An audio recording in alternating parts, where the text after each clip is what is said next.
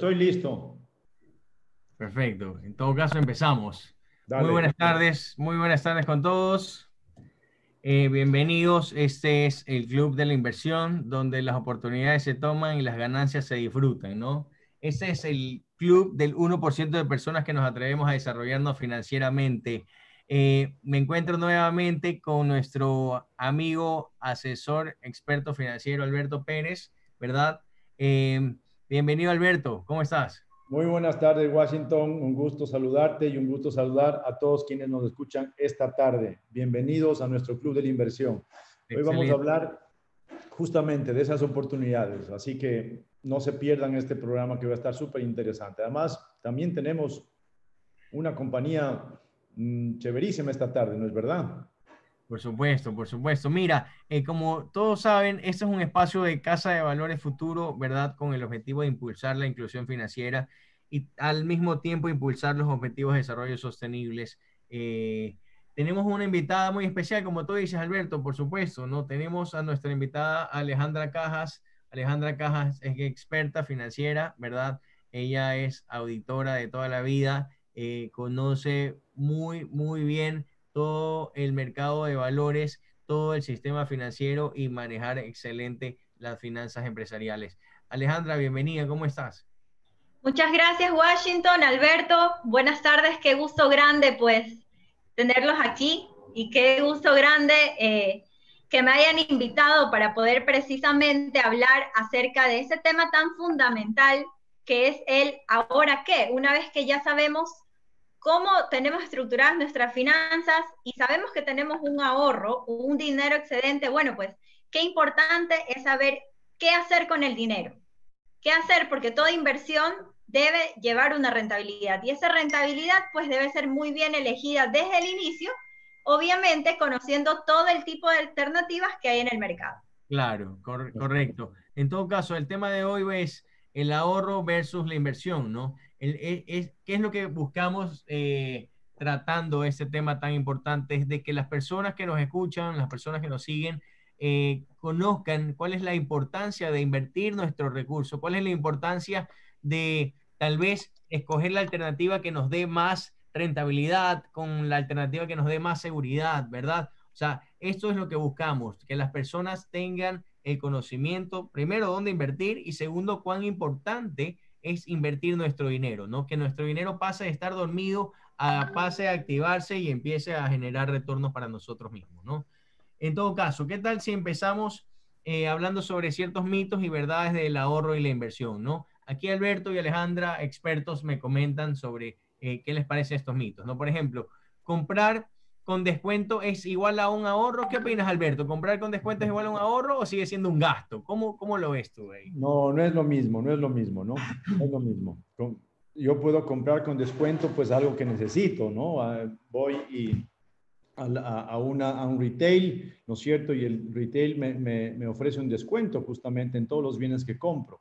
Evidentemente, al, desconta, al comprar a un precio un poco más bajo, del, del, del, que podría esperar de, la adquisición de un bien, en el lenguaje eh, coloquial decimos, sí, me he ahorrado, ¿no es cierto? Se convertiría en ahorro toda vez que efectivamente esa cantidad, esa cantidad pase a ser parte de mi, de, mi dinero excedente.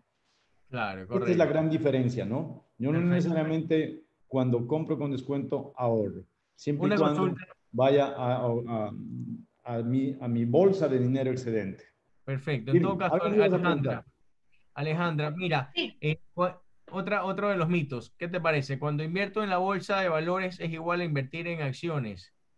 No, definitivamente no. Y esto es algo pues que yo lo he escuchado mucho y es por eso que estamos aquí los asesores financieros, ¿no? Justamente un poco para eh, desmentir ciertos mitos. Cuando nosotros hablamos de inversión en bolsa, generalmente asociamos a que es únicamente acciones. Sin embargo, no es así. En el mercado de valores ecuatoriano tenemos dos tipos de renta, la renta fija y la renta variable.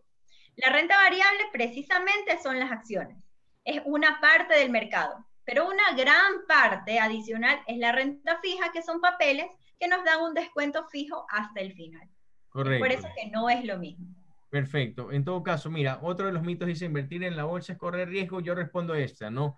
Eh, definitivamente no, ¿no? Eh, todo en la vida conlleva un riesgo, eh, eso todo el mundo lo sabe. E invertir definitivamente conlleva un riesgo, pero si lo haces de forma bien asesorada y conoces las empresas donde se va a canalizar tus, tus recursos, tus ahorros, yo creo que las inversiones en la bolsa no, no, es, no es correr riesgos, ¿no? sino es más bien te brinda una diversificación, una, una, un buen retorno de la inversión. ¿no? Pero bueno, en todo caso, sigamos con el siguiente mito. ¿no? Para invertir en la bolsa se necesita tener mucho dinero, Alberto. ¿Tú qué opinas? Pues no, no, no, no. Este es otro de los temas que normalmente uno piensa que tengo que tener mucho dinero y solamente las personas con mucho dinero son las que pueden darse el lujo de, de acercarse al mercado de valores. Y la verdad que no es así. Afortunadamente ya, habrá, eh, ya tocaremos con profundidad este tema, pero cualquier ciudadano de a pie con cantidades muy pequeñas, hablemos de 20 dólares, de 30, de 100, eso también puedo yo invertir eh, y obtener rentabilidades interesantes. O sea, que no hace falta tener mucho dinero. Excelente, excelente. Eso quiere decir que no hay que ser millonario para invertir, ¿no? Cualquier persona puede hacerlo. Mira, otro de los mitos, ¿cómo puedo empezar a hacer un hábito de ahorro y de inversión, Alejandra? ¿Qué le recomiendas a las personas que nos escuchan? Definitivamente esa palabra hábito es la clave, es la clave. Yo empezaría por recomendarles hacer un flujo personal, un flujo súper sencillo. Todos los ingresos que yo tengo, menos todos los gastos que usualmente tengo. Primero, establecer una razón porcentual entre lo que yo gasto y lo que yo recibo, ¿no es cierto? Una vez que he establecido esta razón porcentual, es decir, yo sé que gasto en alimentación el 20% de todo lo que gano, irlo monitoreando con el tiempo. Y ahí es donde entra el hábito.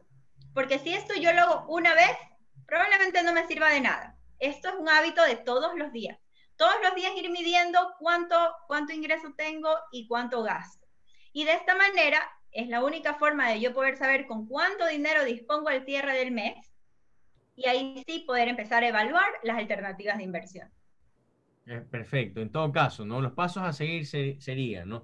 Primero, una organización personal de nuestras finanzas, dejar de gastar, sería, ¿verdad? Dejar de gastar, eh, para convertirnos en ahorradores y después de convertirnos en ahorradores, convertirnos en inversores, ¿no? Inversionistas eh, que conocemos ya todas las alternativas y es más, le sacamos provecho a estas inversiones, ¿no? Que tenemos retornos mayores. Pero en todo caso, ¿qué te parece si hacemos un ejercicio rápido, ¿verdad? Y le demostramos a las personas cuál es la diferencia entre ahorrar y cuál es la diferencia entre invertir, ¿no? Claro que sí, claro que Rápidamente, ¿qué tal si anotas, Alejandra, por favor, en, un cuadernito, un monto para, para evaluar, ¿no? Tenemos, primero les invito a todas las personas entrar a calculadora.invierte.es, donde van a poder hacer este ejercicio, ¿no? Aquí ponemos como depósito inicial. Esto, imaginémonos que estamos invirtiendo en una administradora de fondos, ¿verdad? En un fondo, en una administradora de fondos, en un fondo de inversión, y que hacemos un depósito inicial. ¿De cuánto, cuánto te gustaría, Alberto, hacer esta simulación? ¿Depósito inicial de cuánto? 100 dólares está muy bien, ¿no? 100 dólares, un aporte inicial de 100 dólares, ¿verdad? Y contribuciones en mensuales, ¿tú cuánto crees que eh, podrían las personas ahorrar al finalizar del mes? Oye, digamos que eso, ¿no? 20 dólares está muy bien, ¿no? 20 dólares. Una, una, cifra muy alcanzable, ¿no?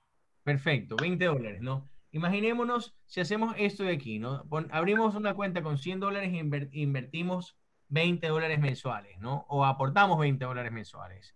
Pero en todo caso, hagamos el escenario primero del ahorro, donde no generamos ningún rendimiento, ¿verdad? Si ponemos esta cantidad y los aportes de 20 dólares mensuales, en el primer año nosotros vamos a tener un ahorro total, ¿verdad? De 340 dólares.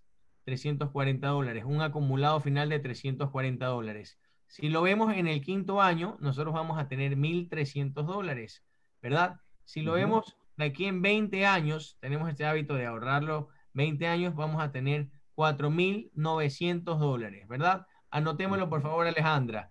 Eh, un aporte inicial de 100 dólares, una contribución mensual de 20 dólares. En 20 años vamos a tener 4.900 dólares. Ahora hagamos el mismo escenario, pero obviamente invirtiéndolo, no solamente ahorrándolo, sino invirtiéndolo en una administradora de fondos que nos pueda pagar un rendimiento, ¿qué tal si te parece un 5, un 6%? Ponle, ponle un 5. Ponle un, 5. 5 para ser conservador. Rendimiento conservador, ¿verdad? Un rendimiento conservador. El mismo ejercicio, depósito inicial de 100, o sea, el aporte inicial de 100, una contribución mensual de 20, y vamos a tener aquí que en el primer año pasamos a tener 350 y en el año 20 pasamos a obtener 8.491, ¿no?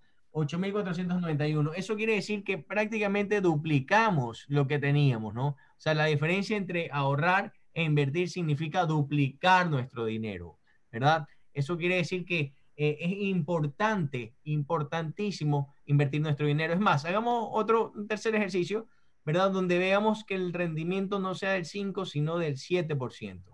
Imaginémonos, el 7% pasamos de, de obtener 8 mil, ¿verdad? Me corrige, por favor, Alejandra, si me equivoco, pasamos de eh, eh, obtener 8 mil a obtener 10 mil 800, ¿no? Eso quiere decir que aumentamos 2.800 dólares más, ¿verdad? Imagínate, cada punto porcentual en el momento que invertimos también es importante, ¿verdad? También es importante, ¿verdad? Pero en todo caso, esto va ya eh, más allá de lo que la persona busca, ¿no? Sin mayor rendimiento o mayor seguridad, ¿no? Pero en un ejercicio con el 5% nos damos cuenta cómo duplicamos nuestros recursos de pasar a ahorrarlos a invertirlos, ¿verdad? Ese es el poder de la inversión en este caso. ¿Qué opinas, Alberto? Exactamente. Esto es lo que, lo que tenemos que comunicar esta tarde a todos quienes nos escuchan, ¿no? El tema de poner nuestro dinero a trabajar. El dinero es un activo, un activo o sea, un bien, algo que tiene valor, como puede ser, por ejemplo, un vehículo, una casa, ¿no es cierto? O un título valor, o una inversión. Ese activo tiene que estar generando continuamente un rendimiento, ¿sí? Pero, por ejemplo, una casa, si yo vivo en ella, no me genera un rendimiento, más bien me genera gastos. Claro que sí. Me genera rendimiento si es que yo la alquilo o si es que la vendo generando una utilidad. ¿no es cierto? Si es que me dedico, al real estate, como es, a, los bienes raíces. Esta es la, la, mecánica de la que hablamos cuando hablamos de invertir, ¿no es cierto? Hacer que ese activo, en este caso el dinero, rinda, nos rinda, ¿no es cierto? Trabaje para nosotros y no nosotros para ellos. Es correcto, es correcto. Eh, Alejandra, ¿qué, ¿qué, opinas, no? Eh, ¿cómo, ¿cómo, vemos el poder de, de, invertir nuestro dinero eh, a, diferencia de mantenerlo ahorrado? Definitivamente, está en nuestras manos saber cómo maximizar nuestros ahorros. Definitivamente las alternativas están en el mercado de valores. Sin embargo, sí es muy importante informarnos acerca de todas las alternativas. Y bueno, pues al final elegir de acuerdo a mi perfil. Y aquí quiero, quiero volver a enfatizar el tema que empezamos, que fue el tema de las dos rentas que hay en el, mercado. El ejercicio que propuso Washington hace un momento, que es totalmente real y no es nada alejado de la realidad, es un fondo de inversión. El fondo de inversión es un, un título, un instrumento de renta fija, justamente. Entonces aquí no va a haber una volatilidad de porcentajes de rentabilidad. Entonces, además de ser una inversión que va a dar una renta, es una inversión segura. Correcto. Eh, mira, Alberto, en todo caso, para las personas que nos escuchan y, se preguntan, ¿no? Eh, ya vi, ¿no? El potencial de, de, los retornos invirtiendo mis ahorros, pero ahora, ¿cómo hago para invertir, verdad? ¿Cómo hago para invertir? ¿Qué tengo que hacer? ¿A dónde tengo que acudir? Eh, ¿Cuáles son mis alternativas? Pues nosotros siempre recomendamos las inversiones dentro del mercado de valores, ya que el mercado de valores te ofrece esta combinación de seguridad y rentabilidad, ¿no? Pero para las personas que nos escuchan y nos siguen, eh, recordemos que el mercado de valores es este canal, ¿no? Que conecta a las empresas con los inversionistas, pero ¿quiénes conectan efectivamente las empresas con los inversionistas? Nosotros, la casa de valores, ¿no? La casa de valores es la que conecta las empresas con los inversionistas, pero dentro de esta conexión de la casa de valores con las empresas con los inversionistas, existen estos activos financieros, que es lo que hablábamos hace un momento, ¿no? Alberto nos hablaba sobre activos financieros que son títulos valores, que estos son los conectores efectivamente de las empresas que buscan financiamiento y de los inversionistas que buscan alternativas de inversión, ¿no? Pero en todo caso, pongámonos en el saco del inversionista, Alberto, ¿no? Y como nos comentaba Alejandra, igual, tenemos dos alternativas, renta fija o renta variable, ¿verdad? Si nos vamos por el lado de renta fija, tenemos estos, estos instrumentos y si nos vamos por el lado de renta variable, tenemos ese instrumento.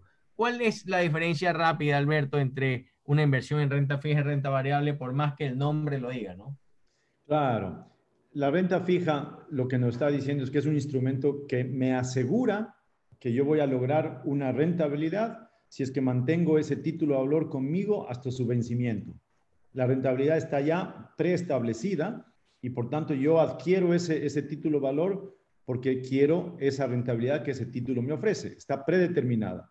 Mientras la renta variable es un título valor que no me asegura ninguna rentabilidad, sino que yo invierto en él por las expectativas que esa inversión tienen para mí y porque espero de ella un rendimiento normalmente muy superior a la renta fija. ¿Por qué? Porque estoy corriendo más riesgo, ¿no? Pero nadie me, me asegura cuál es el tamaño de la rentabilidad que esa inversión me va a dar. Por eso se llama renta variable.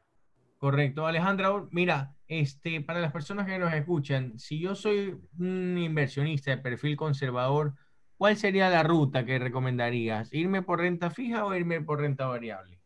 Definitivamente renta fija. ¿Por qué? Porque el perfil conservador, primero que nada, es un perfil en el cual no se asumen tantos riesgos. Y al hablar de renta variable, eh, eso implica una cierta volatilidad en la cual yo no estoy seguro como inversionista del porcentaje que yo voy a recibir al final. Puede ser mucho más, como no puede ser lo que, lo que preví, ¿verdad?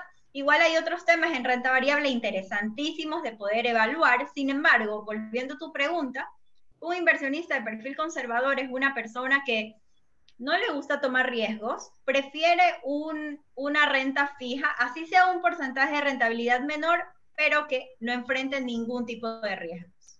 Perfecto. En todo caso, la alternativa para las personas consideradas eh, con un perfil de inversionista conservador, definitivamente la vía es de alternativas de renta fija, ¿verdad?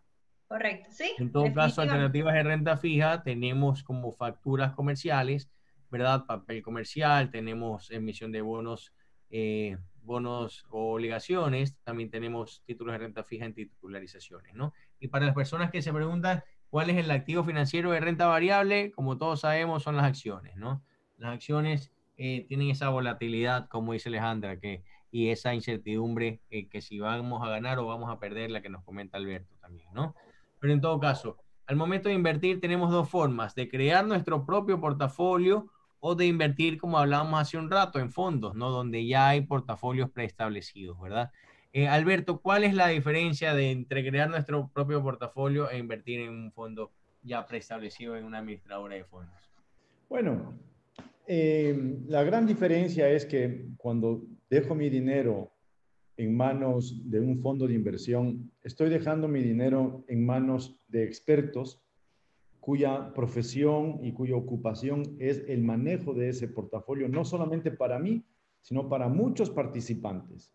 Por lo tanto, es una gran diferencia, porque yo cuando voy a un fondo de inversión, entro ya a ser parte de un grupo muy amplio de, inversores y también de, que, están invirtiendo en un grupo muy amplio de títulos valor, porque esa es la misión de la, de la administradora de fondos. Mientras que cuando formo mi propio portafolio, ¿sí? Yo invierto como persona natural, ¿no es cierto?, en algunos activos, no puedo invertir en todos, en una multitud muy grande, porque también los recursos son limitados, y luego me estoy basando en mi propio criterio, y mi propio criterio a veces no es el mejor, y me puedo equivocar.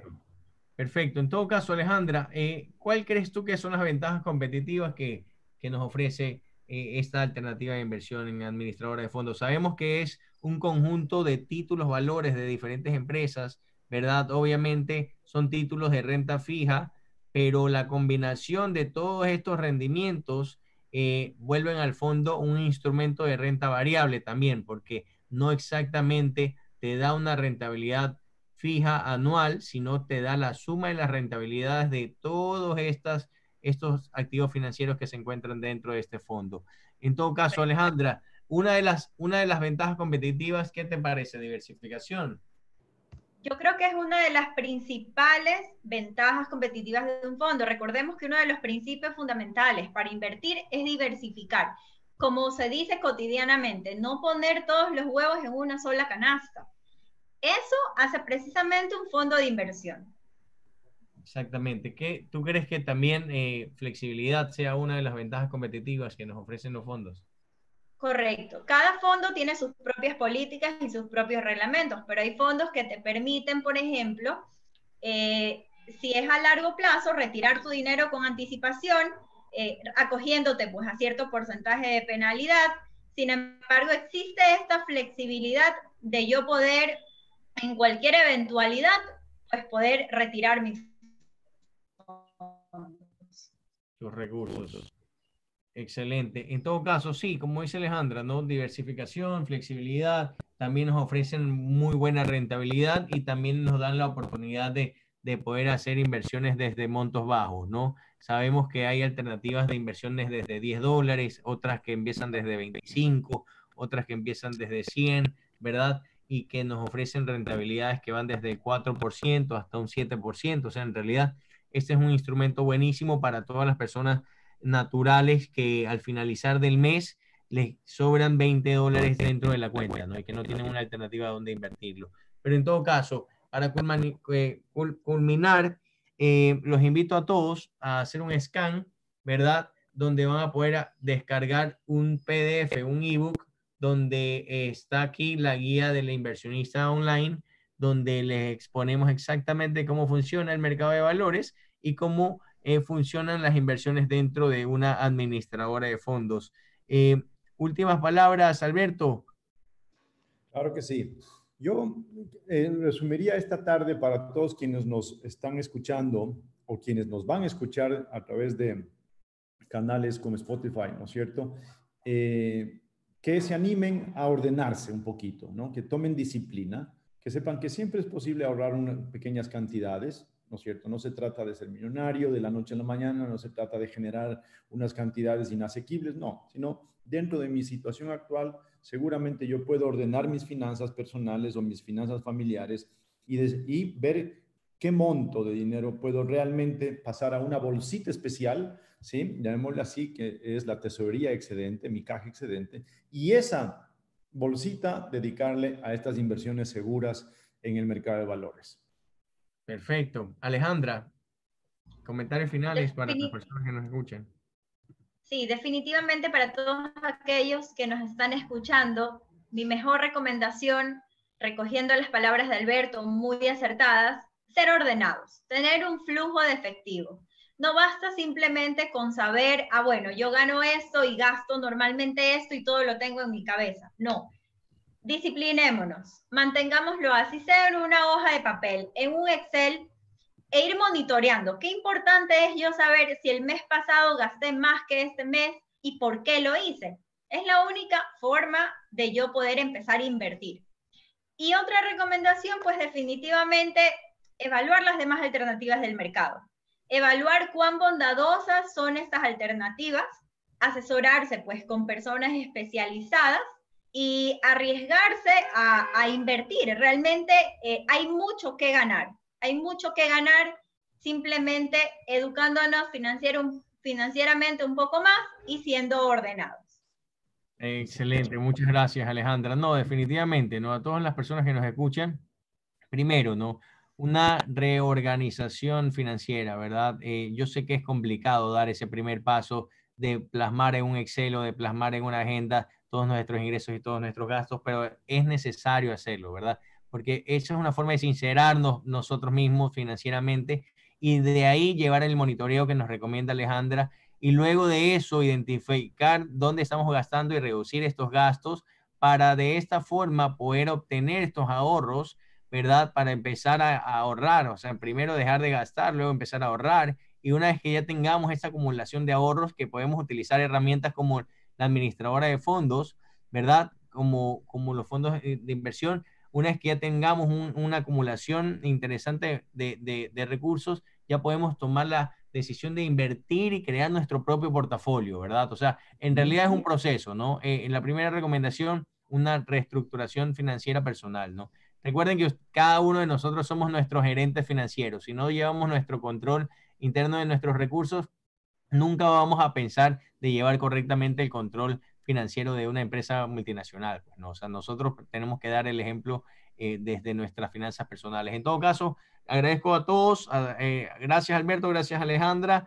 Eh, este fue un episodio más del Club de la Inversión.